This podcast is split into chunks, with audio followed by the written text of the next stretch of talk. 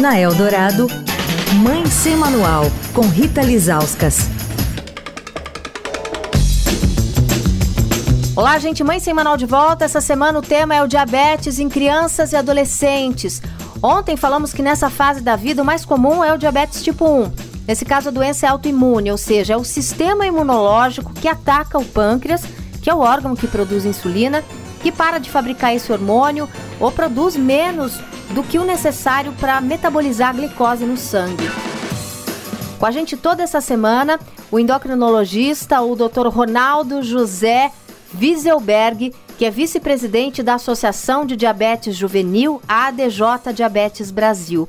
Doutor, receber o diagnóstico de um filho de diabetes deve ser algo muito assustador, né? Porque essa é uma doença crônica, é algo que vai acompanhar essa criança por toda a vida dela, né? Até a idade adulta. Como é que é isso? na sua experiência? Como é que os pais é, recebem esse diagnóstico? Varia um pouco, mas em geral os pais recebem com um choque, né? Então eles têm aquelas fases iniciais do luto, de não quererem acreditar que aconteceu aquilo com o filho deles. Depois passam a se culpar em grande parte, mas aqui a gente merece deixar registrado que não, não é culpa de ninguém, né? Então os pais não têm culpa do diagnóstico de diabetes do filho. A criança que tem o diabetes tipo 1 precisa ser cuidada com injeções diárias de insulina. E injeção, claro, é algo que as crianças não gostam muito, né? Como é que está isso hoje? Como é que esse hormônio pode ser administrado diariamente nas crianças?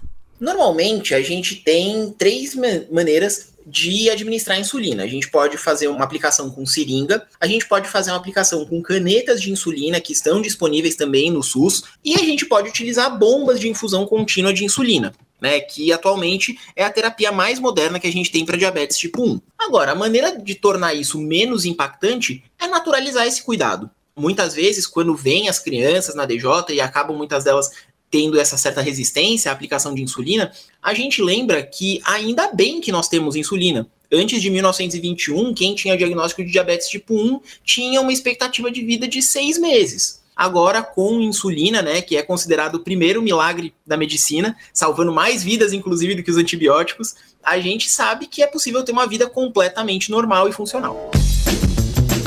A gente lembra que além da insulina também é necessário um planejamento nutricional com a contagem de carboidratos que também viram açúcar, né, quando são metabolizados, e a prática da atividade física, né, para ajudar a controlar o nível de glicose no sangue. Bom, amanhã, como é que fica a dieta de uma criança com diabetes?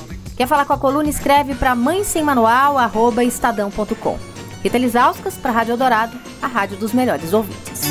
Você ouviu Mãe Sem Manual, com Rita Lisauskas.